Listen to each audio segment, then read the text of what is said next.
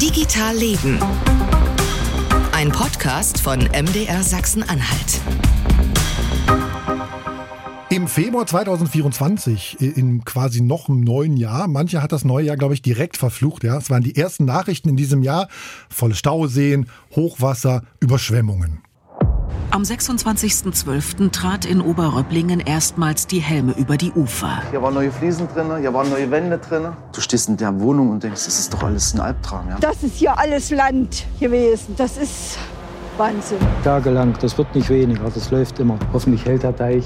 Der Deich ist die letzte Verteidigungslinie. Jeder kleine Durchlass kann gefährlich werden und den Deich weiter aufweichen. Man ist irgendwie fertig. Am 30. Dezember wird schließlich der Katastrophenfall ausgerufen. Und seit dem 5. Januar sind auch Kräfte der Bundeswehr vor Ort. Es sieht fast aus wie das Wattenmeer an der Nordsee bei Ebbe. Das entspricht einer ungefähren Fläche von über 520 Fußballfeldern.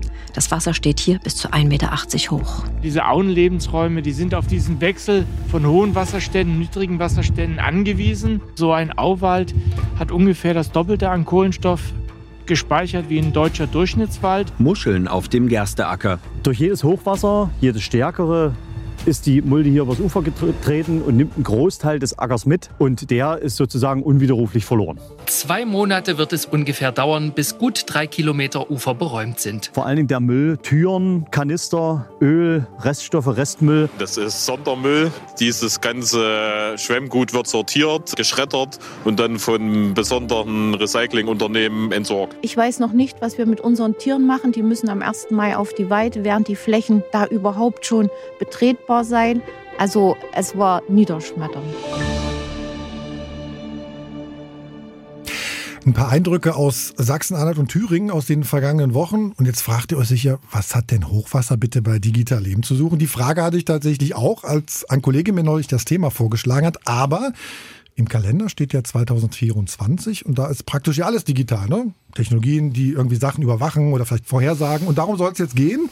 Wie, ob können Technologien, Daten vielleicht rund um Gewässer, Wetter, Stauseen eingesetzt werden? Können Daten vielleicht Menschen und ihr Hab und Gut schützen oder retten?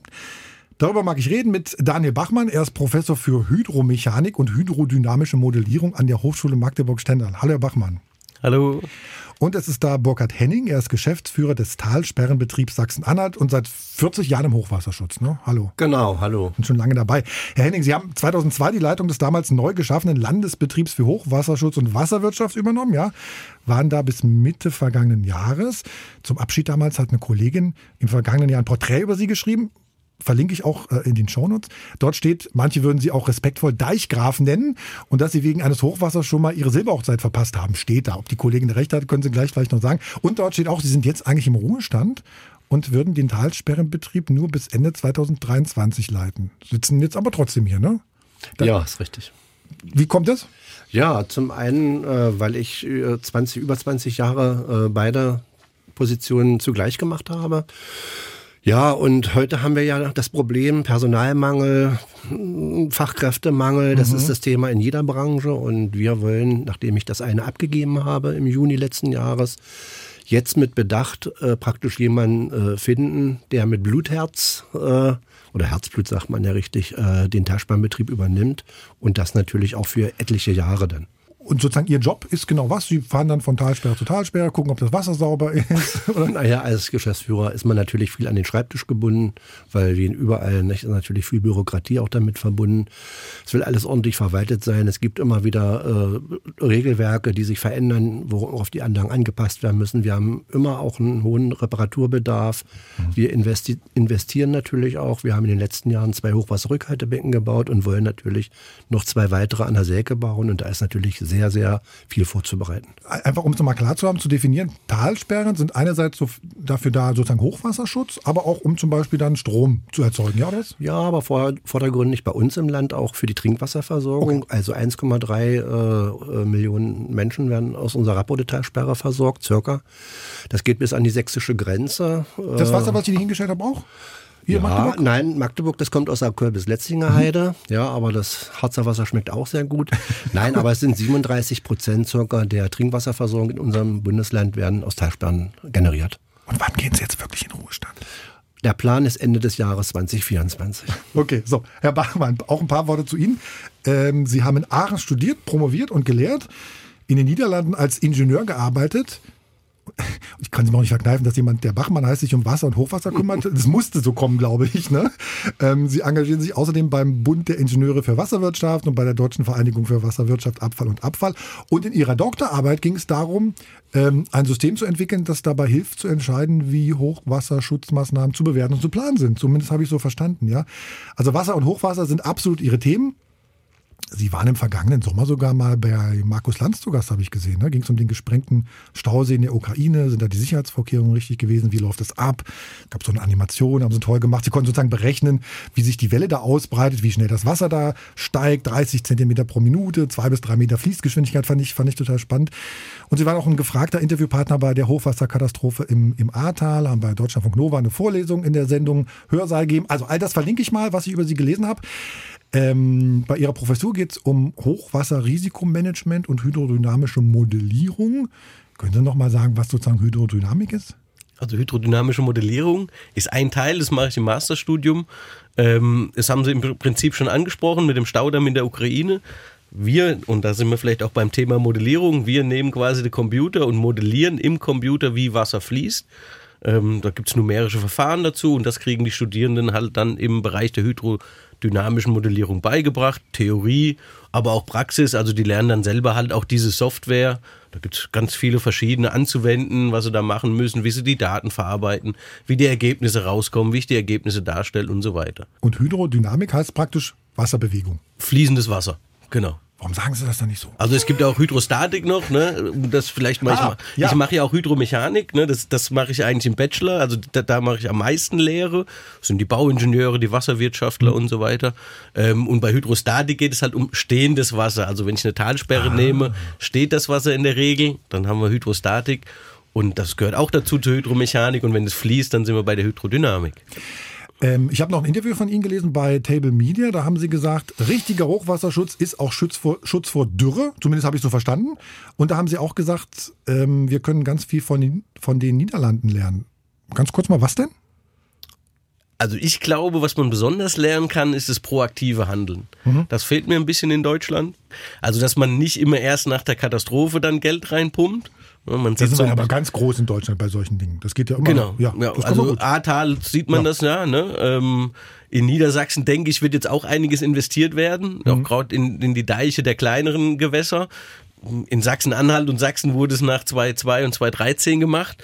Es ist die Frage, warum macht man sowas nicht vorher? Ne? Warum muss erst was passieren? Mhm. Und, und ich glaube, da haben die Niederlande ein bisschen klar, man muss sagen, die Niederländer, ne, da sind auch ein Drittel der Fläche unter Wasser.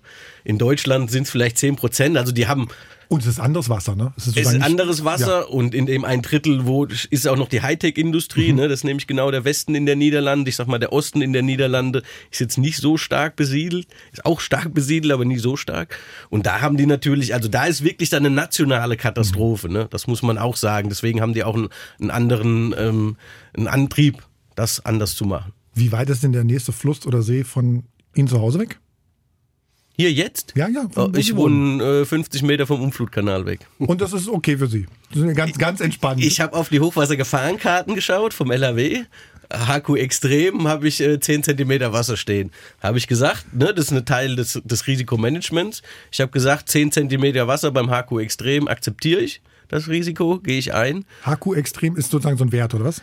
Das HQ Extrem ist in Sachsen-Anhalt HQ 200, also ein Hochwasser, was statistisch gesehen alle 200 Jahre ah. vorkommt. Aber aufpassen, das kann auch morgen kommen. Ne? Mhm. Das ist nicht so, dass es, dass ich die, 200 diese, Jahre Wahrscheinlichkeiten. Nicht, diese genau. Wahrscheinlichkeiten, ja. Das ist wie beim Mensch ärgerlich nicht spielen. Ne? Man kann eine 6 ist ja 1 zu 6 wahrscheinlich. Es kann aber sein, dass man mal drei 6 hintereinander wirft oder sechs Würfe keine 6. Ne? Das HQ Extrem ist HQ 200 ohne Deichanlagen. Mhm. und das ist schon eigentlich, das kann man schon akzeptieren. Bei Ihnen auch so nah dran? 15 Meter? Nein, ich wohne auf einem kleinen Berg. Ich wohne in Barleben. Also in der Tat etwas an, äh, erhöht, war aber Zufall. So, Eva sozusagen technisch mal einsteigen. Ähm, ähm, Herr Henning oder Herr Bachmann, wer sich sozusagen berufen fühlt, wie schlimm war denn dieses Hochwasser, was wir jetzt anfangen oder seit, seit dem Weihnachten sozusagen gesehen haben. Wie schlimm war das jetzt? Also wenn wir die Elbe sehen, war es eigentlich nicht schlimm, ja, weil das war eigentlich das, was wir uns jedes Jahr wünschten, dass die Auen vernässt werden oder wieder Wasser bekommen. Wir haben ja Dürrejahre hinter uns und ja, und das, was wir unten an der Helme hatten, das war, also es ist noch nicht ausgewertet, aber da kommen wir schon an ein 100, an eine 100-Jährlichkeit. Also es ist ein bedeutsames Hochwasser. Es geht in die Top 3 mit Sicherheit mit einer der Helme. Und wir haben großes Glück gehabt, dass die Altvorderen in den Ende 60er Jahren die Talsperre Kälber gebaut haben. Man möge sich gar nicht vorstellen wollen, wie es abgegangen wäre, wenn die Anlage nicht da war. Und diese Region war immer schon ähm, sehr stark von Hochwasser betroffen. Aber dass es so extrem kommt, das hat diese Anlage auch noch nicht erlebt. Und wir mussten die bittere Entscheidung treffen, über den festgelegten Höchststau an dieser Anlage äh, höher einzustauen, um eben die Unterlieger so weit wie möglich äh, zu schützen. Aber bei, äh, es gibt keine Hochwasserschutzanlage, die einen hundertprozentigen Hochwasserschutz praktisch gewährleistet, sondern man muss immer noch ein gewisses, äh, ja, gewisse äh, Beeinträchtigung durch Hochwasser hinnehmen. Und was ja viele auch nicht bedenken, die in der Niederung wohnen, dass praktisch dann das Grundwasser natürlich auch ein Problem darstellt. Ne? Es ist nicht nur, äh, sagen wir mal, das Ärgernis vom Oberflächenwasser, sondern auch vom Grundwasser, was man hat. Aber das war schon bedeutsam an der Helme. Und wir gehen, glaube ich, hier in der Runde, also zumindest verstehe ich zumindest gerade so, wir gehen davon aus, äh, dass der Grund für diese häufigen Hochwasser, die Klimakrise, Klimanotstand, wie auch immer wir es nennen wollen, kann man auch drüber reden, über, über, über die Begriffe, dass, dass das der Grund dafür ist, ne? dass das so scheinbar häufig auftritt. Das ist jetzt nicht Zufall, oder?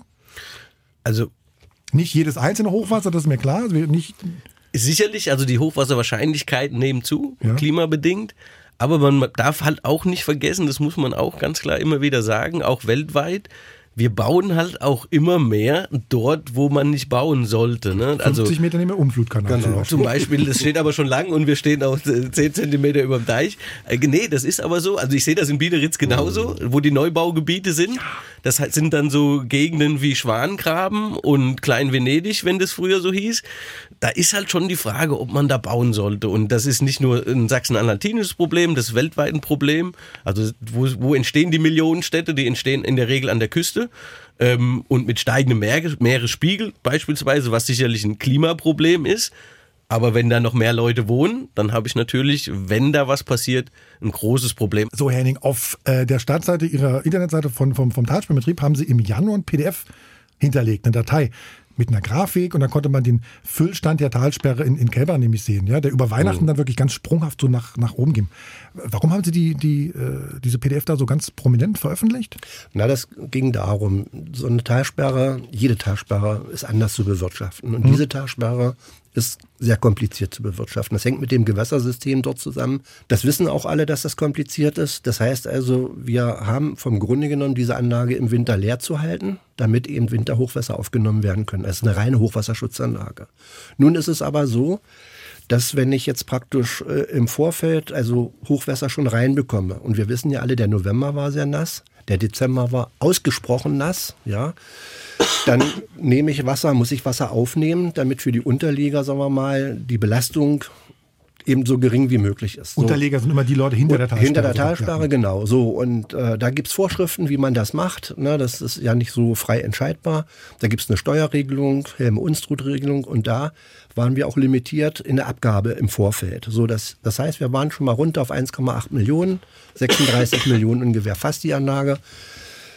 Jetzt äh, kamen im November kleinere Hochwässer, sodass wir dann so bei circa 6 Millionen Kubikmeter waren. Und jetzt kam dann dieser, wie Sie gesagt haben, dieser Sprung ganz steil nach oben. Ein, also ein wirklich fast noch nie dagewesener, äh, dagewesenes Und wirklich Hochwasser. so Heiligabend oder 25 oder sowas, ne? Da, ja, wo man sich das nun gar nicht wünscht und haben will. Und da kam es dann. So, und da, denke ich mal, haben wir das ganz gut mit den äh, Behörden, die damit dann mit reinspielen müssen, ganz gut in den Griff bekommen. Da haben mehr eingestaut, als eigentlich äh, hätte rein dürfen. Äh, und dann kam der Vorwurf, ja, das wäre ja besser gelaufen, wenn die Talsperre vollständig leer gewesen wäre. So, und das sieht man eigentlich an dieser Grafik ganz gut, wie sich das hochgeschaukelt hat, dass wir limitiert waren in der Abgabe und dass dann praktisch dieser, dieser große Schwung, der dann kam, dass der trotz alledem ganz gut abgefangen wurde und wir das Hochwasser äh, die, die, äh, die Gefahren, die jetzt praktisch ausgegangen wären von der vollständigen Abflussmenge, gewaltig reduziert haben.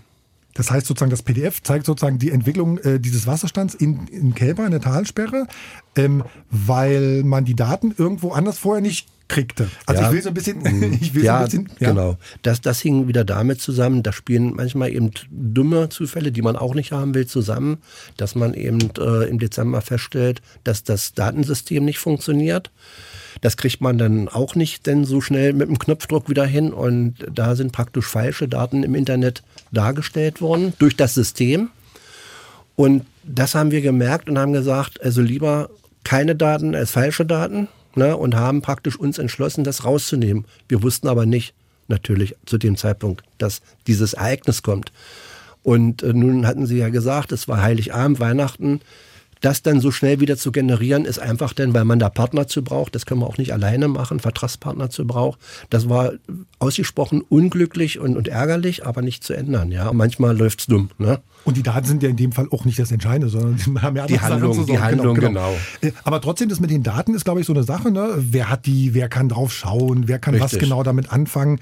Äh, mein Kollege, der Manuel Mohr, der ist MDR-Datenexperte, dem habe ich gesagt, dass ich sie beide hier heute zu Gast habe. Und der hat uns so eine kleine, naja, so eine kleine Frage äh, geschickt. Ja, also ich bin natürlich ein großer Fan von Open Data, also von offenen Daten, wo Bürgerinnen und Bürger selber Einblicke nehmen können. Und da gibt es ja auch jetzt im Bereich von so Pegelständen, ähm, von Flüssen oder von Talsperren, da gibt es ja schon eine ganze Menge. Und da würde mich mal ähm, Ihre Meinung interessieren, wie Sie da eigentlich generell dazu stehen und wo Sie so die, die Vor- und Nachteile sehen. Weil einerseits kann man ja schon relativ viel selber überblicken, äh, auch so als Laie. Aber auf der anderen Seite ist es ja teilweise auch nicht, nicht eine ganz einfache Thematik. Also man kann da wahrscheinlich auch sehr viel Sachen missinterpretieren. Und da würde mich mal ähm, Ihre Meinung dazu interessieren. Also Ja, oder vielleicht der Henning, wie, wie, wer, Ich kann ja mal anfangen. Genau, ja, ich ja, sag mal so. Genau. Weil ich habe ja die Hochwasservorhersagezentrale unseres Landes mit aufgebaut in meiner äh, ursprünglichen äh, Tätigkeit. Und das ist natürlich so, man möchte genau das. Natürlich, die Daten sollen offen sein, es soll sich jeder ein Bild von den mm, Dingen machen, aber wir wissen ja alle, Daten, die jetzt nicht interpretiert sind, das ist schwierig. Ne? Und da muss man nochmal drüber nachdenken, weil das muss ja der Mensch leisten. Ne? So, und das ist äh, sehr schwierig und darum kann man auch, und da verweise ich immer drauf, bei der Hochwasservorhersagezentrale gibt es eine Rubrik Hochwasserinformationen. Und da ist ein Text hinterlegt. Und wenn man den Text dazu durchliest und dann drauf guckt, weiß man schon mehr. Aber wie gesagt, über, über Vergleiche, Prognosen, das ist, ist Ja, eben weil für 1,80 Meter an der Elbe ist wahrscheinlich was anderes als 1,80 Völlig Meter. anders. Genau, genau, genau. Genau. Gut, und grundsätzlich das Thema Open Data, also jetzt mal weg von der Vorhersage, sondern grundsätzlich bin ich auch absoluter Fan von, also unterstütze ich voll. Man hat es ja mittlerweile auch, dass die digitalen Geländemodelle zum Beispiel, ne, was die Höhen darstellt, was zum Beispiel Grundlage der Hochwassergefahrenkarten sind und so weiter, was Grundlage von unserer Modellierung ist, ist ja mittlerweile frei verfügbar. Zumindest in manchen Bundesländern.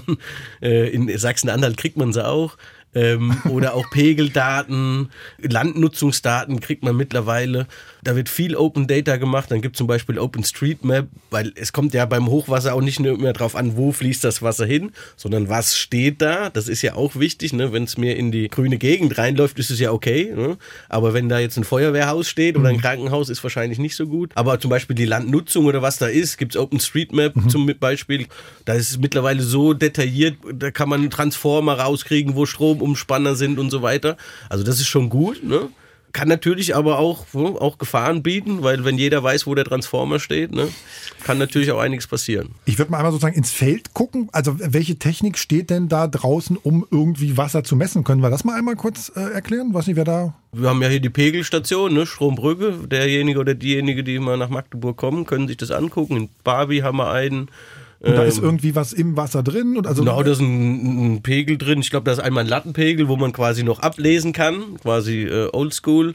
Und da sind mittlerweile dann Drucksensoren drin, die das auch digital quasi weitergeben können. Also ich nehme an, da sind voll digitalisiert, richtig? Also man will ja immer eine Redundanz haben. Ne? Also sagen wir mal, der Wert, der jetzt übertragen wird durch das System, äh, der muss natürlich verifiziert werden. Ja?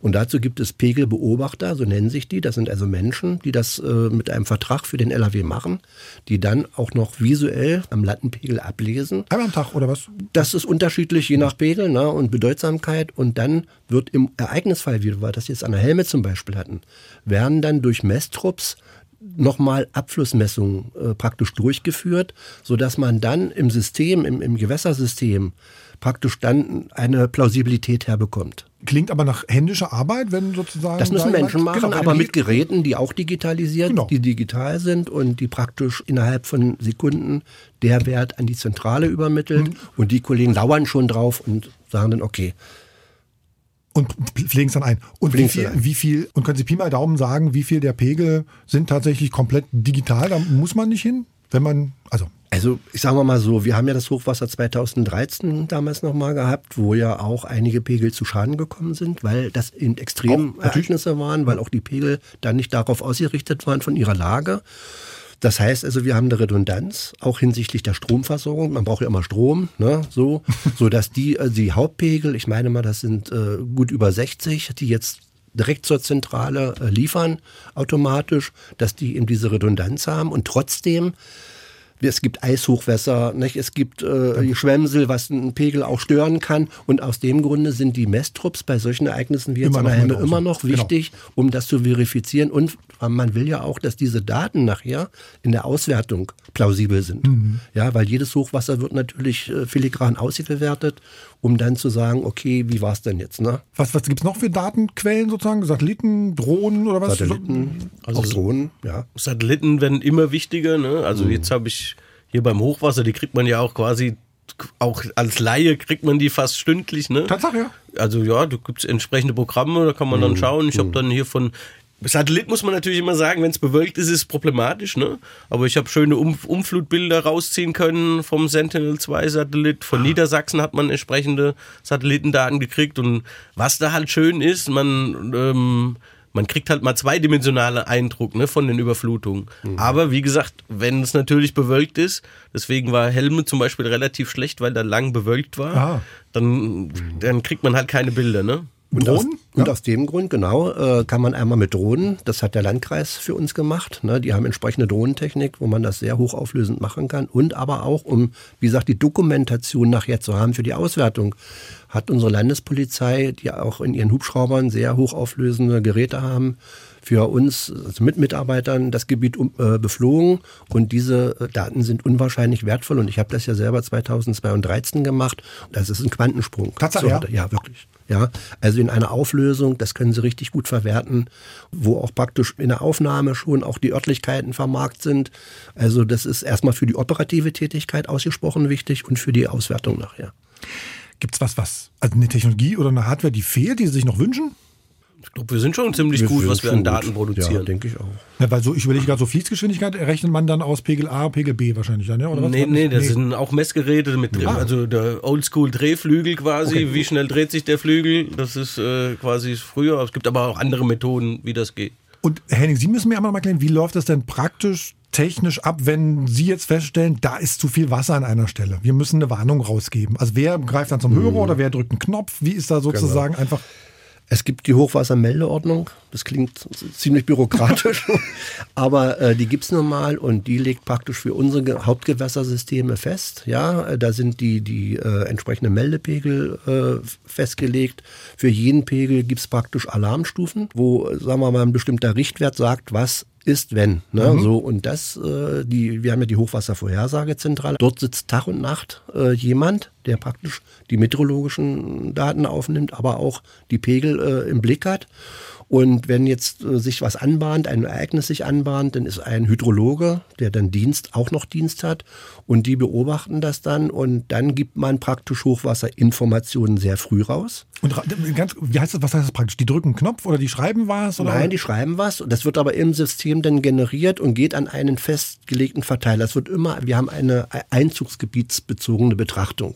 Das heißt also, es gibt dann eine meteorologische Information, sagt, im Einzugsgebiet der Bode kommen jetzt 50 Millimeter als Beispiel, in den Zeitraum so und so. Dann gibt es eine Vorinformation und die geht an alle Stellen, die da festgelegt sind und noch die noch sich, sich haben registrieren lassen. Automatisiert geht diese Hochwasserinformation raus. Da kommt was.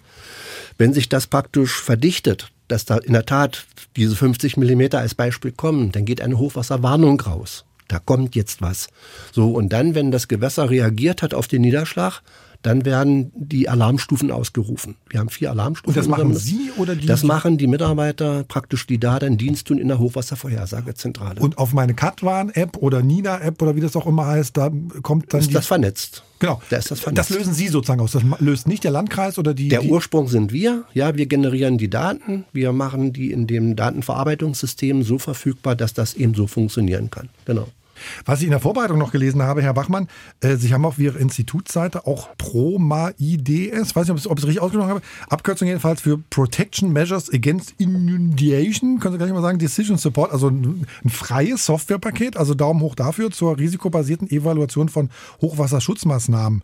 Äh, für wen ist das gedacht oder ist das was komplett anderes jetzt? Da, da, gut, da sind wir eher im strategischen Bereich. Also wir haben ja jetzt viel über das Operationelle gesprochen. Ja. Ne, was kann man im Fall der Fälle tun? Ne, Warnung übertragen Ja. etc. Aber wir machen ja auch viel im Vorfeld. Ne? Also es wird ja strategisch auch geplant, wo baue ich den Deich, wo baue ich das Hochwasserrückhaltebecken. Das wird ja nicht im, im, Ah. im Hochwasserfall gemacht. Und damit be beurteilen Sie halt Top oder Flop für die Anlage, die Das ist die Idee, Ah. also das ist Teil meiner Promotion gewesen. Ah. Genau. Und das, äh, genau, das führen wir weiter fort. Genau. Und, und wer nutzt es? wir nutzen es hauptsächlich in Forschungsprojekten. Ich versuche es aber auch richtig in die Praxis Ah, reinzubringen. okay. Ich, und man kann es ja runterladen. Ich hätte es auch nutzen können. Ne? Sie dürfen es auch nutzen. Und das sind dann aber so Daten, die irgendwo herkommen. Oder sind das echte Daten? Nee, Sie müssen natürlich, das ist natürlich nur eine Software, was Daten dann verarbeitet. Also Sie müssen die Daten von dem Fluss dann reinstecken. Mhm. Und die kriege ich woher? Die können Sie runterladen. Äh, äh, teilweise, ne? Da sind dann eine hydrodynamische Modellierung ist mit drin, äh, eine Schadensberechnung und so weiter. Da müssen Sie halt entsprechend die Daten von Ihrem Einzugsgebiet dann reinfüttern. Dann können Sie so eine Berechnung machen. Zum Beispiel jetzt hat man, sind wir gerade am Abschluss dran, haben wir für Österreich gemacht, äh, für die Lafnitz zum Beispiel mal so ein äh, Pilotprojekt. Das ist ein Fluss, oder was? Die Lafnitz ist in Österreich, genau. Äh, ein, ein Pilotprojekt, wo man wirklich dann Maßnahmen im Einzugsgebiet, eine Flussaufweitung wirklich risikobasiert bewerten. Das heißt eben nicht, dass man sagt, okay, der Wasserstand geht um xy Zentimeter durch diese Maßnahme runter, sondern wirklich sagt am Ende, ich spare äh, 1000 Euro pro Jahr, weil ich diese Maßnahme mache und habe 0,5 Menschenleben, die ich rette pro Jahr. Pro Jahr, das ist dann die Risikoeinheit. So berechnen Sie das dann. Also das sind sozusagen die Ergebnisse. Ja. So krass. Naja, man muss ja sagen, es gibt ja auch ein Korsett. Ne, Das Korsett, sagen wir mal, klingt wieder so furchtbar bürokratisch. Das ist die Hochwasser-Risikomanagement-Richtlinie. Aber Sie Ist ja- sprechen das unfallfrei aus. Das ist super, ja. Genau, naja, äh, ist geübt. Nee, das ist aber wirklich mal eine Richtlinie, die wir als Fachleute sehr begrüßt haben, weil das war ganz klar. Es kam in Europa Hochwässer ad hoc und immer ist der Ruf nach Geld da. Oh, alles ganz schlimm, jetzt brauchen wir Geld, um das wieder zu richten. Und da hat die, äh, ich sag's mal ganz kurz, die EU sagt, jetzt ist Schluss.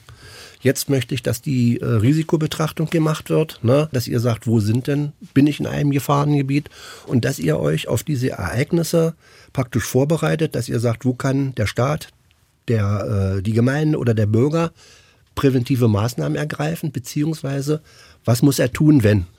Und sagen wir mal, wie gut sind denn diese Modelle? Also funktioniert das schon? Oder sind Tatsache, ja. Ja. Also Sie sind nicht überrascht, wenn, Nein. wenn Nein. Sie wissen ganz genau, so und so viel kommt runter, dann heißt das in äh, Ort X. Richtig. Ja, Tatsache. wenn man sich die Hochwasservorhersage äh, anschaut für die, für die Elbe, für die Saale, für die Mulde, äh, dann bin ich wirklich immer erstaunt, ja, und bin, bin da auch ein Stück weit stolz auf das, was wir, die Wissenschaft und, und wir zusammen äh, hergestellt haben. Das ist schon ziemlich, ziemlich genau. Man muss ja immer sehen, man, man, man, man modelliert ein Naturereignis ne? Ja, ja. oder sagt das vorher. ja. Ne? Und äh, also das sind Genauigkeiten, die sind im 5 Zentimeter Bereich. Ne? Und das ist schon, also das ist beachtenswert, muss ich sagen. Und an der Elbe sind wir da besonders gut, ohne jetzt da in Lob äh, Gefälligkeiten. Dürfen Sie ja. Äh, nee, Nach 20 weil, Jahren im Hochwasser nein, wir wir, haben in der Elbe einen ganz langen Vorlauf, weil eben die Tschechen auch da mit im Boot sind ne? und, und die, alle Bundesländer an der Elbe.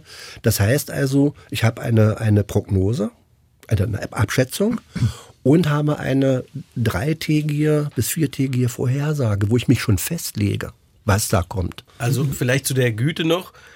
Saale, ja, also je kleiner das Einzugsgebiet wird, umso schwieriger wird's, weil man muss ja sagen, das hängt auch ganz stark von den meteorologischen Daten ab. Also klar, bei der Elbe ist jetzt egal, ob das fünf Kilometer links oder rechts ist, das Regengebiet. In der Regel ist es ein riesen Regengebiet, was da drüber liegt. Aber man hat zum Beispiel 221 gesehen, wenn man kleiner wird, ne, Ahrtal zum Beispiel. Das war zwar auch schon überregional, aber da gab es schon Vorhersagen vorher, ja, dass der eine betroffen ist, das andere nicht. Das wurde schon schwieriger. Und da kamen natürlich dann noch diese ganzen Verklausungsgeschichten dazu, die jetzt natürlich ein normales Modell was für Geschichten? Verklausung. Brückenverklausung heißt, man hat viel Geschwemsel und die Brücke geht quasi zu. Das war ja ein Problem. Was? Entschuldigung, was? Also, verstopft, verstopft. verstopft. Ach so, weil der Kram runterläuft. Genau, also da, da sind äh, Wohnwagen, die da dann mitgespült werden, Baumstämme und so weiter. Und das kann man natürlich nicht vorher berechnen. Nee. Das ist schwierig. Oder Deichbrüche sind auch so Geschichten, wo dann natürlich die Modelle aussteigen, die, die man, weil das hat man natürlich erstmal so ad hoc nicht erstmal drin. Also, aber wenn die Meteorologie stimmt, ähm, und diese, und da ist die Elbe und die Saale auch, und der Rhein gehört da ja auch dazu, sind da re relativ gut nehmbar, weil die halt lange Vorlaufzeiten haben, dann sind die Vorhersagen schon ziemlich gut. Hat man ja auch zum Beispiel in Niedersachsen dieses Mal gesehen, 2000 jetzt beim Weihnachtshochwasser, dass eigentlich die Vorhersagen an der Weser und so vom NLWKN da auch ziemlich gu gut waren. Ne? Und was Herr Professor Bachmann ja meint, sind ja gerade die Gebirgs, die kleinen Gebirgsflüsse. Ja. Ne? Weil da, wenn der Niederschlag fällt aufgrund der Topografie, kommt das sofort zum Abfluss und da hat man die Vorlaufzeit einfach gar Und dann nicht. wird es schwieriger. Also wir Ja. können das auch. Über Niederschlagsmessungen kann man das ja auch machen. Ne? Da gibt es auch so eine Modelle, aber die sind dann nicht so verlässlich. Es Das wird schwieriger. ja. Ich, ich vergleiche es immer gerne. Es ist trotzdem noch besser wie bei der Erdbebenforschung, ne? wo man oft äh, ein paar Hundertstel Sekunden nur hat als Vorwarnzeit. Genau. Also da sind wir im Gebirge selbst noch mit eine oder zwei Stunden quasi ganz gut dabei. Aber es wird schwieriger, das muss man ganz klar sagen. Und Sie sagten Deichbruch. Ähm, ähm, ich meine mich, gab es nicht auch mal so einen be bewussten Deichbruch? Das kann man dann auch äh, äh, vorhersagen und sagen, okay, es macht Sinn, an der Stelle einen Deich zu nee, öffnen? Nee, also die Stelle nicht. Also die Stelle, das müssen die operativen Kräfte, dann sagen wir mal, die ja dann vor Ort sind, wenn das, das der Wasserstand sehr hoch ist und dann gegebenenfalls sagen, hier könnte jetzt kriegen wir das nicht mehr hin, den Deich so zu halten, der könnte brechen. Und dann haben wir uns gemeinsam, das basiert ja auch auf den Arbeiten von, von den Kollegen von der Hochschule, haben wir praktisch dann äh, uns Modelle geschaffen, womit man dann sagen kann, wenn jetzt hier der Deich bricht an der Stelle, dann wird sich das Wasser in der Zeiteinheit ausbreiten mit Wassertiefenangabe in etwa. Ne? Also, und das ist natürlich sehr hilfreich für die Arbeit, die man dann hat. Ne? Die ja dann, wir haben es ja 2013 bitte erleben müssen. Und das, Fischbeck. ja, ja, Ja, klar. genau. und da wollen alle dann sagen, ja, wenn der Deich jetzt da bricht, wo, wo fließt denn das Wasser hin und wie tief sind denn die oder wie hoch sind denn die Wasserstände in den einzelnen Ortschaften? Und das so kann man einigermaßen auch schon. Das kann man einigermaßen machen. Aber man mu- muss natürlich auch da sagen, sie hatten bewusste Deichbrüche an, die gibt's. Also in den so. USA wurde das Ja. schon mal gemacht, aber in der Regel sind bei uns die Deichbrüche nicht bewusst gemacht. Ne? Also man kann Also es sind sogenannte Sollbruchstellen, spricht man davon. Ne? Die haben wir, das können wir aus freiem und ehrlichem Herzen sagen, die gibt es nicht, auch wenn sowas immer behauptet wird. Mhm. Wurde auch bei Deichbrüchen wird das immer hinterher so dann gesagt, naja, das war ja klar, dass das an der Stelle war, das war absichtlich, damit der Unterlieger geschützt wird. Ne? Hitzacker damals 2013, darum ist in Fischbeck der Deich gebrochen. Das kann man wirklich, das muss man ganz stark verneinen. Ah. Das gibt es nicht. Gibt gar, dass man sagt, mal, wir machen Nein. hier ganz bewusst jetzt einen Deich Nein. auf.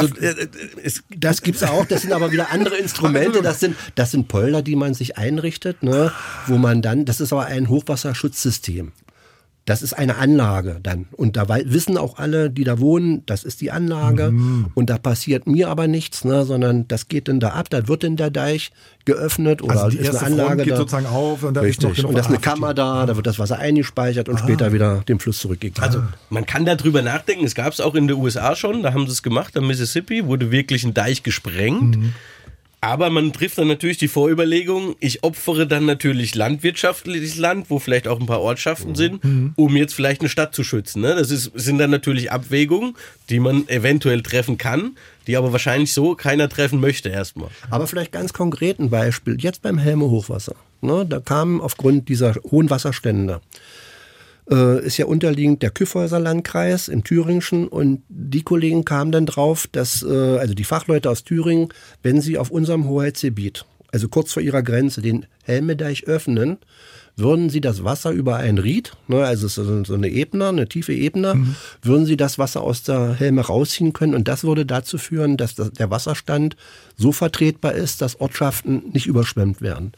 Und das ist dann in einer Art Hock-Behördenentscheidung über Videokonferenz innerhalb einer halben Stunde entschieden worden. Das heißt, da wurde der Deich aber in Absprache, in Planung, dass keine Menschenleben gefährdet sind, keine Sachgüter, wurde das gemacht. Ja, sowas meinte ich, ja. Ja, ja genau. Ja, das, das, das macht man denn schon. Ähm, Herr Bachmann, Sie, glaube ich, haben zwischendrin äh, gesagt, die meteorologischen äh, Vorhersagen. Ne? Sie haben Anfang Januar bei, bei, bei Twitter auch mal geschrieben. Ne? Es gibt noch zwei wichtige Punkte. Erstens, eine Talsperre kann auch nur das Wasser auffangen, äh, das oberhalb im Einzugsgebiet fällt. Alles, was darunter an Regen fällt, kann man natürlich nicht irgendwie zurückhalten. Und zweitens, es fehlt eine gute, zuverlässige meteorologische Mittelfristprognose, ein bis zwei Monate. Das würde das Talsperrenmanagement vereinfachen. Die gibt's aber noch nicht, haben Sie ja geschrieben. Und dann hat sich Jörg Kachelmann gemeldet und hat gesagt, mit Verlaub, das geht schon ziemlich gut. Es müsste sich nur jemand dafür interessieren. Gut, ich hatte vielleicht zu der Geschichte des Posts, ich habe mich da ein bisschen gewehrt drauf. Da ging es um die niedersächsischen Talsperren von den Harzwasserwerken. Die wurden ja auch angefeindet. Also das ist ja immer so. Ne? Ich, ich sage immer so, der Talsperrenbetreiber, mhm. der kann das eigentlich immer nur falsch machen. Ist das schlimmer geworden in den letzten Jahren eigentlich? Ja, so, einfach okay, schlimmer will ich, aber es ist immer schlimm. Ja, okay. Immer also es ist schon immer, und da wurden die Harzwasserwerke mhm. angegriffen. Und da kommen wir vielleicht auch nochmal mit dem Statement mit der, mit der Trockenheit dann ins Spiel. Die Harzwasserwerke beliefern ja bis, bis Bremer, Bremerhaven, beliefern die ja auch Trinkwasser, ne? Und die letzten Jahre waren sehr trocken. Und ich glaube, dieses Jahr waren die das erste Mal auf ihrem gesetzlichen Limit, wo sie hingehen durften. Ich glaube, die haben sogar gefeiert wahrscheinlich. Wir mhm. sind endlich mal wieder voll. Und dann kam im Dezember, wurde ja auch schon geschildert, ein, ein, ich glaube, das war der regenreichste Dezember für den Harz, der je gemessen wurde. Ja. Dann kam dieser Dezember und dann mussten die natürlich, das muss man auch immer wieder sagen, die Talsperre hat ja, haben ja nicht versagt, sondern sie haben die Entlastungsanlagen aufgemacht. Ne? Das ist ja auch ingenieurtechnisch so gewollt, dass die dann entlastet. Und dann gab es Theorien, ah, warum die Talsperren so voll waren und so weiter. Da muss man erstens mal sagen, Talsperren, jetzt nicht Kelbra, aber viele Talsperren, hat man ja vorhin ja auch schon gesagt, Trinkwasser, Energieversorgung, mhm. nicht nur Hochwasserschutz. Das sind verschiedene Systeme und da muss man halt auch einen Spagat finden. Gerade, und das finde ich wird schwieriger für die Talsperrenbetreiber, dass sie eben die, die trockenen Sommer haben. Mhm. Weil wenn natürlich im Sommer dann kein Trinkwasser da ist oder manche sagen auch, ne, die Freizeitnutzung, mein Segelboot muss ich immer 10, ja. 20 Meter nach unten gehen, was soll ja. das denn? Hätte doch mal im Winter äh, Wasser aufgehalten. Und das macht natürlich das Leben des Talsperrenbetreibers, des Talsperrenmanagers, Managerin schon ziemlich schwer, weil lasse ich das Wasser ab? Und es kommt keins mehr, dann bin ich im Sommer trocken, mhm. ist auch keiner zufrieden. Speicher ist zurück und es kommt zu viel Wasser und ich muss entlasten, äh, beschweren sich auch alle. Und dafür wäre es gut, sozusagen sechs bis acht Wochen voraus. Oder vielleicht zwei Monate, ne? Ja. Wenn, oder wenn ich weiß, es gibt einen, einen, feuchten Frühling, das reicht ja schon, das muss ja nicht taggenau sein, aber wenn ich weiß, okay, der Frühling wird wieder regenreich, ne? wenn man das vorhersagen könnte, das würde natürlich unglaublich helfen, aber das kann halt keiner. Sag, Herr Kachelmann sagt was anderes. Ja, ich glaube, er hat da auf die Kurzfristprognose geschaut gut. Äh, das geht, so die 24, 48 Stunden. Ich bin, er ist der Experte, ne? Ich bin kein Meteorologe. Hat sich auch nicht wieder er hat sich auch nicht gemeldet. genau. ähm, aber das wäre natürlich für die Talsperrenbetreiber, Manager optimal so eine so ein, so ein Vierteljahr Vorlaufzeit. Ne? Dann könnte man die natürlich besser regeln und könnte ich auch vorher schon entlasten. Und das vergessen, glaube ich, auch viele Leute. So eine Talsperre ist halt auch keine Badewanne, sondern bis die mal ein bisschen runtergeht, ne, dann dauert das halt auch. Das muss ich eine Woche vorher machen oder so. Ne? Das ist halt nicht einfach mal Stöpsel auf und, das Ding ist in zwei Stunden leer. Aber tatsächlich diese, diese, diese ein bis zwei Monatsvorhersagen gibt es nicht, ne? Ja. Nein, gar nicht. Und, und ich will vielleicht nochmal sagen, aus dem Hochwasser jetzt der Helme. Die Hochwasservorhersagezentralen haben sich täglich mit dem Wetterdienst abgestimmt im DVD. Und die Kollegen waren da auch sehr kooperativ, ja, aber man, das gehört auch zur Ehrlichkeit dazu, nicht? Das ist also eine gesicherte Vorhersage, was den, was die Meteorologie angeht, eben nur zwei Tage funktioniert. Also haben die Kollegen natürlich täglich beziehungsweise alle zwei Tage telefoniert mit denen und haben das abgestimmt, damit wir einen Input kriegen. In der vergangenen Folge haben wir bei Digital Leben über Strom, Smart Meter geredet. Ähm, und da sagte Steffen Grau, einer der Gäste, äh, die Menge an Daten, die da entstehen, wenn wirklich Millionen Smart Meter im Einsatz sind, die müsse die IT irgendwann auch, für die IT auch irgendwann handelbar sein. Ne? Big Data, KI, Mustererkennung sind so Stichworte. Haben Sie, also das klingt jetzt nicht so, Sie haben keine Sorgen vor zu viel Daten jetzt an der Stelle, ne? Ja, erstmal nicht, aber gerade was so, so, so Satellitendaten angeht, ne, auch äh, Höhendaten und so weiter, das wird immer mehr, das wird auch immer besser. Eine Datenflut, Entschuldigung. Es ist eine Datenflut, ja. ja man kriegt mittlerweile Satellitenmodelle weltweit, 12 mal 12 Meter Kacheln, was die Höhe angeht. Ne? Also da gibt's äh, gibt's schon äh, Überflüge, die das hergeben. Ne? Und das Auswerten funktioniert trotzdem? Das, das funktioniert noch, ne? das ist auch wichtig für uns, dass wir die Daten haben, aber es wird halt immer mehr. Immer, die Modelle werden dann oft immer kleiner und immer kleiner. Man will ja dann auch immer feiner und feiner rechnen. Da frage ich mich auch immer, ob das richtig ist, ne? richtig. Ne? ob man am Ende mhm. eine Zelle von 50 mal 50 Zentimeter rechnen muss, ob es dann nicht 5 mal 5 Meter auch tut. Ich sage immer, wenn ich einen massiven Deichbruch habe, ist die Bordsteinkante auch wurscht egal, die da ist. Ne? Das mag bei Starkregen, mag das vielleicht ein bisschen anders sein. Es kommt auch so dieser Drang hin, ne? ja, lass uns einmal einen Meter rechnen und immer kleiner. Die Modelle werden dann immer schwerfälliger und ja, die Ergebnisse werden zwar immer vielleicht genauer, aber ob sie wirklich genauer werden, stelle ich auch mal so dahin. Stecken an irgendeiner Stelle Methoden äh, der künstlichen Intelligenz drin? Es, Schon, gibt, es ja? gibt mittlerweile Ansätze, hm. da geht es hier zum Beispiel auch um die Vorhersage. Das sind Ideen, dass man zum Beispiel Überflutungsflächen vorher berechnet. Hm. Ich weiß, Aachener Kollegen machen das. Man muss sagen, eine hydrodynamische Modellierung kann sehr träge sein. Und ich sag mal, im operativen Fall brauche ich ja schnell Informationen. Träger heißt, weil die Berechnung so lange dauert, oder? Oh, die kann auch mal zwei Tage dauern. Ne? Tatsache. Das nützt ja, mir ja, das kommt darauf an, wie fein es aufgelöst ja. ist. Ne? Aber was haben Sie denn für Rechner? Das sind normalere, gibt es auch groß, gibt es Hochleistungsrechner, mhm. gibt es aber auch normale Laptops, aber das kommt, kommt halt je nach drauf an, wie, wie fein es ist, wie mhm. groß mein mhm. Gebiet ist und so weiter. Und da ist natürlich die Idee zu sagen, ich mache das alles im Vorfeld, trainiere damit meine KI mit diesen und dann ist es natürlich sehr effizient. Dann geht es natürlich sehr schnell. Also da gibt es schon Ideen. Ich wehre mich, bin, ich lehre ja Hydro, Hydro, hydrodynamische Modellierung. Deswegen wehre ich mich ein bisschen. Ja, warum? Weil wir können es ja physikalisch beschreiben. Also ich sag mal, so eine Bilderkennung haben wir keine physikalische Beschreibung dazu. Wie das Wasser fließt, können wir halt ganz klar physikalisch beschreiben. Und da ist die Frage, brauchen wir wirklich ein, ein Data-Driven Model, wie man das nennt? Also quasi, man weiß ja nicht, was passiert, sondern es kommt was, geht was rein und kommt halt was raus. Aber wir wissen ja, wie es passiert. Was ich in der, in der kleinen Collage, die wir ganz am Anfang ähm, gehört haben, so für mich, was da für mich deutlich geworden ist, ne, was da im Hochwasser alles drinsteckt. Ne? Wir, wir, wir reden sozusagen, klar, da ist ganz viel Wasser drin, aber was das sozusagen bedeutet, wir reden über abgerissene Flächen, die für die Landwirte sozusagen nicht mehr nutzbar sind. Ne? Oder denen gar nicht klar ist, wann kommt das Vieh wieder auf die Weide. Ne? Über giftige Substanzen, die am Ufer dann anlanden oder auf den Feldern. Ne? Aber eben auch Augenflächen, die regelmäßig eigentlich überflutet werden müssen weil die CO2 speichern, gefährdete Tierarten beheimaten und so natürlich Überflutungsflächen sind. Lässt sich all das tatsächlich, weil Sie aufgezählt aber auch modellieren? Also äh, so Umwelt? Also wir haben mhm. ja, äh, also unser Land, der LAW, konzipiert ja bei Axin äh, ein Flutpoller. Bei Axin, das so, ist ein Ort, ne? ein Flutpoller. Das heißt, da werden wir der Elbe bei ganz großen Hochwässern Wasser entnehmen, wie ich es vorhin schon mal beschrieben habe. Und nun ist natürlich die Frage, was passiert in dieser riesigen Polderfläche? Das sind ja mehrere hundert Hektar. Kann der Landwirt da weiter wirtschaften? Ja, kann er. Und den interessiert natürlich auch, ne, was ist denn hinterher? Kann ich das überhaupt machen? Weil das und so weiter, wegen der Schadstoffe ja, und so weiter. Und da haben wir auch äh, vor einigen Jahren schon äh, eine Modellierung machen lassen.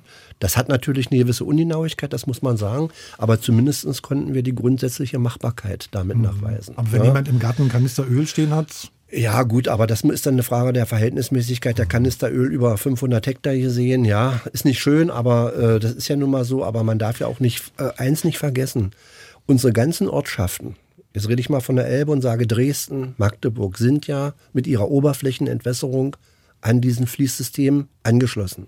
Also das Abwasser dahin geht? Äh, nee, nee das ist praktisch das, was von der Straße, vom so, Regen abgespült ja. wird. Und das ist auch letztendlich äh, Dinge, die eben, das sind auch Schadstoffe enthalten. Und darum machen wir ja folgendes. Wenn Zigarettenkippen habe ich neulich gelesen. Ja, alles, Knaller, alles, ja. alles, wie, alles, was auf der Straße ja, rumliegt, wird ja abgesperrt. Aus dem Grunde wird ja auch bei solchen Ereignissen immer, werden Messprogramme gefahren. Das heißt, man bei Trockenwetter im Übrigen auch. Ne? Das nennen wir Messprogramm extremer wenig und viel Wasser. Und dann kann man hinterher auch Auswertungen machen und sagen, wie, was würde, wenn und so weiter. Ja? Und darum sind diese Datenerhebungen auch außerordentlich wichtig. Also vielleicht dazu noch, ich habe mein Nachbar ist Bauer am Umflutkanal, also nur noch hobbymäßig. Und den hatte ich dann auch gesehen, als der Umflutkanal geflutet wurde. Und er meinte immer so viel zu dem Thema, er meinte immer, also der hat da Pferde stehen und, und zum Grasen und so, er meinte, wenn der Umflutkanal geflutet war, ist danach im Sommer immer ganz, ganz schönes Gras da, weil nämlich erstmal, und das ist glaube ich auch ganz wichtig, der Umflut oder gerade was die Elbe, wurde ja auch angesprochen, das waren Hochwässer, die wir eigentlich brauchen. Ne? Also ich habe gesehen, es ist so ein zweijährliches gewesen, meine ich so circa. Also so ein Hochwasser sollte eigentlich alle zwei Jahre kommen mhm. und wir hatten es halt schon zehn Jahre lang nicht mehr. Herr Bachmann, Sie haben über Ihre Modellierung gesprochen für Hochwasserschutzmaßnahmen. Würden Sie eigentlich so weit gehen, dass Sie da so einen digitalen Zwilling haben? Das ist ja jetzt so ein Begriff, den man öfter gerne mal hört. Ne? Wir haben so einen digitalen Zwilling, da können wir alles dran modellieren. Ist das ein digitaler Zwilling? Also ich finde, digitaler Zwilling ist ein, ist ein Buzzword, wie man das so sagen. Ja, ne? Jeder macht digitaler ja, Zwilling. Ja, genau. Ich würde ich es noch nicht ganz so weit sehen, aber in die Richtung will, man, will ich gehen eigentlich. Genau, das ist der, der Bereich der Forschung, wo ich hin will. Aber die Grundlagen sind dafür da. Und es gibt ja in Sachsen-Anhalt noch mehr Menschen, die an solchen Modellen arbeiten, an digitalen Zwillingen, ne, bei denen es um Wasser, Abwasser oder Schutz von Städten geht. Das Institut für Automation und Kommunikation IFAG in Magdeburg zum Beispiel, das ist so eine gemeinnützige Einrichtung der angewandten Forschung in Magdeburg. Und ein Forschungsprojekt dieses IFAG heißt Zwille, kriegt eine Förderung vom Bundesforschungsministerium. Christian Hübner vom IFAG sagt, das IFAG hat eine weltweit führende Arbeitsgruppe für Modellierung und Regelung von Abwassersystemen und er hat uns eine Nachricht geschickt.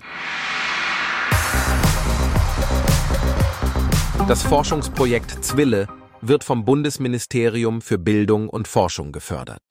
Zusammen mit fünf Partnern arbeitet das IFAC daran, die Bewältigung von Wasserextremereignissen im städtischen Raum zu verbessern.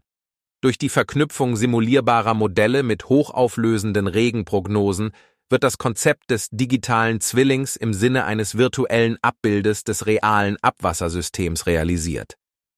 Dieser Ansatz wird mit einer Entscheidungsassistenzfunktion kombiniert unter Einbeziehung von Erfahrungswissen. Die Entscheidungsassistenz wird mit Methoden der nachvollziehbaren künstlichen Intelligenz umgesetzt. Das Projekt Zwille läuft noch bis 2025. Bis zum Projektende soll ein erster Prototyp für die Stadt Hannover umgesetzt werden. Den Kern bildet ein Simulationsmodell des Kanalnetzes der Stadt Hannover einschließlich der Kläranlagen und Oberflächengewässer. Dieses Modell wird von Dr. Manfred Schütze erstellt unter Nutzung der Software Simba. Die Leitung des IFAC-Teilprojektes wird von Herrn Christian Hübner übernommen, der an der Verknüpfung des Simulationsmodells mit den Echtzeitdaten arbeitet. Im Ergebnis des Projektes Zwille wird die städtische Abwasserinfrastruktur von Hannover besser auf Extremwetter reagieren können und die langfristige Anpassung der Infrastruktur planen. Äh, Sie haben es wahrscheinlich gehört, ne? das ist eine KI-generierte Stimme gewesen. Mhm. Der Christian. Hübner vom IFAG wollte nämlich seine eigene Stimme äh, nicht mit seinem Namen öffentlich verbunden abrufbar mhm. haben. Fand ich ganz interessant. War ich erst ein bisschen überfordert, aber ich glaube, so echte Stimmen Datenschutz, Sicherheitsbedenken, mhm. also können wir bei Digital eben nochmal noch mal drüber reden. Äh, Link zu diesem Projekt von Zwille vom IFAG äh, in den Shownotes. Ich habe noch einmal, zwischendrin mir fiel der Manuel Mohr gerade noch ein, der am Anfang so Open Data mhm. gesprochen hatte. Mhm. Äh, würden eigentlich auch Daten, die die Bürger sozusagen und Bürgerinnen zuliefern, irgendwie helfen? So, so, so wie nennt man es? Science, Citizen Science oder so? Würde sowas auch helfen? Gibt es ja. auch Projekte in der Forschung, ne? versucht man auch. Also äh, ich kenne es jetzt aus dem Niedrigwasserbereich, da gab es ja mal die Initiative von der ARD, wo die Flüsse trocken fallen zum Beispiel. Ja, das ist so Citizen Science äh, Projekt. Aber auch, es wird, geht ja auch dahin, dass zum Beispiel bei Flutungen auch viel Social Media mittlerweile ausgewertet werden, Fotos, Filme. Ah. Ne? Das sind auch ganz wichtige Datenquellen. Also hier bei der Modellierung in der Ukraine habe ich mir auch Bilder versucht rauszufinden, habe geguckt, wo könnten die sein, habe geschaut, stimmt das mit meinem Modell überein. Ne? Geht sozusagen ähm, dann ums Abgleichen, nicht, nicht um live irgendwie was genau, zu Genau, dass man so ein bisschen für die Modellierer, für uns jetzt, dass man das ein bisschen abgleichen kann. Aber man kann da sicherlich auch Live-Informationen rausziehen. Ne? Gibt es auch Ansätze. Und ist irgendwann eigentlich so Datenschutz oder Informationssicherheit oder Datenmissbrauch irgendwann mal ein Thema? Missbrauch nicht, aber eben, wenn man jetzt Social Media sieht, dann weiß ich auch, welche praktisch die dann eben mit Daten, die sie selber natürlich generieren, ne, natürlich auch Fakes verbreiten. Mhm. Ne, und das hilft uns in bestimmten Situationen ja überhaupt nicht, weil das dann mhm. Panikmache ist. Und da kann ich mich auch an die ganz böse Sachen erinnern. Ne, und das wünschen wir uns auf keinen Fall. Und da sollte doch Vernunft äh, vor dem Aktionismus eben äh, da sein. Waren die Menschen, weil wir hatten Präziner wer vorhin gesagt, ne? Den Umflügler, waren die Menschen eigentlich vor 150 Jahren so weitsichtiger? Ich meine, also würde, andersrum, so politische Frage ist ja die Frage, würden wir heute auch so ein, so ein Wehrba Nein, nein aber, aber man, darf, man darf eins immer nicht vergessen, das gehört bei dem Preziner Wert zur Ehrlichkeit dazu. Hm. Es waren militärische Interessen ganz okay. stark dabei. Ne? Wären die nicht dabei gewesen, möchte ich mal einfach behaupten, die Freiheit nehme ich mir zu sagen, wer weiß, ob es dann was geworden wäre. Aber ne? militärische Interessen gibt es ja heute auch. Ja, aber heute haben wir ja ganz andere, andere. rechtlich, die rechtlichen Rahmen sind ja heute, naja. Also ja. ziemlich weit gefasst. Ich habe nämlich noch zum Preziner Werk hier zwei Zahlen gerade äh, gefunden. Äh, vor 150 Jahren gebaut, 60 Mal gezogen, rechnerisch mhm. alle zweieinhalb Jahre. Wurde das am Ende mehr oder wird es eher nee, weniger? Das ist genau das Problem. Mhm. Also sage ich auch immer, ich bin seit 2018 hier. Ich habe dieses Jahr oder letztes Jahr das erste Mal jetzt erlebt, dass es gezogen wurde. Und rein statistisch gesehen wird es alle 2,5 Jahre gezogen, wurde es bis 2013. Und dann wurde es seit 2013 nicht mehr. Das zeigt genau, dass wir halt in einer sehr trockenen Periode mhm. eigentlich drin sind. Mhm. Zum Ende jetzt, der Blick in die Zukunft, Herr Bachmann, Herr Hennig. Was, was wären da so Ihre Wünsche? Man wünschte sich natürlich klar, und da drücke ich auch wirklich äh, den Meteorologen, die da oft wissenschaftlich arbeiten, die Daumen. Die arbeiten ja daran, dass, sagen wir mal, da ein, ein weiterer Zeitraum in der Vorhersage bei denen funktioniert, weil das ist der entscheidende Input für die Hochwasservorhersage, also was fließt, was passiert am Fluss, aber auch für Talsperrenbetreiber natürlich, wie kann ich, kann ich mich so rechtzeitig wie möglich einrichten auf ein Ereignis. Und dann ist es natürlich so, dass man sagen muss, wir dürfen den Menschen nicht vergessen. Für alles das, was wir besprechen, auch KI alles, der Mensch ist immer noch entscheidend und wir brauchen dafür. Sehr gut, sehr schön, genau. Das, nee, das ist mir auch Na, immer ganz total, wichtig, ja. ja. Und, und, und diese Menschen, das wissen wir alle, die fehlen uns, ne? also sehr. Und insofern sollte das eine Motivation sein für viele junge Leute, die jetzt noch orient sich orientieren, da einzusteigen, weil ich denke, das ist auch zukunftsträchtig. Auf jeden Fall. Wir also kommen ja nicht dran Wasser, vorbei. Werdet Wasserwirte. Nee, Wasserwirtschaftler, aber auch Wasserwirtschaftler. auch IT, äh, IT-Fachleute, mhm. ne? weil wir sind ja interdisziplinär unterwegs, geht ja gar nicht mehr anders. Ne? Und insofern natürlich, egoistisch würde ich sagen, Wasserwirtschaftler, aber auch Bau, Bauingenieure. Und Wie lange dauert so ein Studium, sonst mache ich das noch. Naja, immer, kann man immer an. Bachelor ist immer, drei Jahre. Immer, sieben, dreieinhalb Jahre. Dreieinhalb Jahre. Also wie gesagt, ich wünsche, wir arbeiten ja eng zusammen, die Hochschule und unsere Institutionen und wir wünschen den Kollegen, dass sie eben einen stärkeren Zulauf noch bekommen. So, Herr Bachmann, Ihre Wünsche für die Zukunft und dann habe ich noch, habe ich noch hier zwei Fragen, können Sie sich aussuchen, welche nehmen von, von ChatGBT, die, die der uns hier äh, aufgegeben hat zum Schluss. Okay, einmal natürlich klar, die Studierenden, ne? Fachkräftemangel ähm, und gerade, ich würde sagen, gerade was die Klimaanpassung angeht, da wird die Wasserwirtschaft halt ganz entscheidend sein. Und das wird nicht nur zu viel Wasser sein, das wird auch zu wenig Wasser sein. Und das werden sicherlich Fragen sein, die auf uns zukommen werden, weil wir werden uns versuchen natürlich, dass es eben nicht, dass die Temperatur weiter steigt, müssen wir natürlich auch versuchen. Aber ich glaube, wir sind auch schon auf dem Pfad drauf, wo wir uns halt anpassen müssen. Ähm, und da ist die Wasserwirtschaft, glaube ich, ganz weit vorne, ganz wichtig. Ich nochmal, weil bei dem zu wenig Wasser, ne, wenn wir Trinkwasserversorgung hatten, ne, das heißt, man würde im Zweifelsfall auch sehen, hoppala, in zwei Wochen wird das Wasser für Region XY ziemlich knapp. Ja, darum ist ja auch dieser, dieser Gedanke jetzt äh, in der Politik da, dass man mit der Novellierung des, der Wassergesetze, also ganz speziell auch unser Wassergesetz in Sachsen-Anhalt, die Trinkwasserversorgung deutlich priorisiert. Aber ja? Gesetze schaffen auch keinen Regen. Nee, aber ich kann ja Nutzung, also es gibt ja an Gewässern verschiedene Nutzungs- äh, Dinge, ne? also die jetzt genehmigt sind. Und dann kann ich ja sagen, ich priorisiere also sagt, okay, Trinkwasserversorgung muss immer Primat okay. eins sein. Okay, äh, ich, ich, ich lese Ihnen mal die drei Fragen vor, die, die ich hier von ChatGPT gekriegt habe. Also erstens, wenn Sie sich in eine Flüssigkeit verwandeln könnten, welche wäre das und warum? Ne? Zweitens, wenn Sie eine Talsperre in einen Pool verwandeln könnten, welche Dinge dürften für eine, best, für eine epische Wasserparty nicht fehlen? Oder stellen Sie sich vor, Sie könnten eine Zeitmaschine benutzen, um zu einem historischen Flussmoment zu reisen. Welchen Fluss und welchen Zeitraum würden Sie wählen, um Ihr hydrodynamisches Wissen in die Praxis umzusetzen? Was würden Sie verändern oder studieren? Sie dürfen dürfen sich jeder eine aussuchen. Sie können mal überlegen. Also ich würde die erste nehmen. Ich würde mich natürlich in Wasser verwandeln.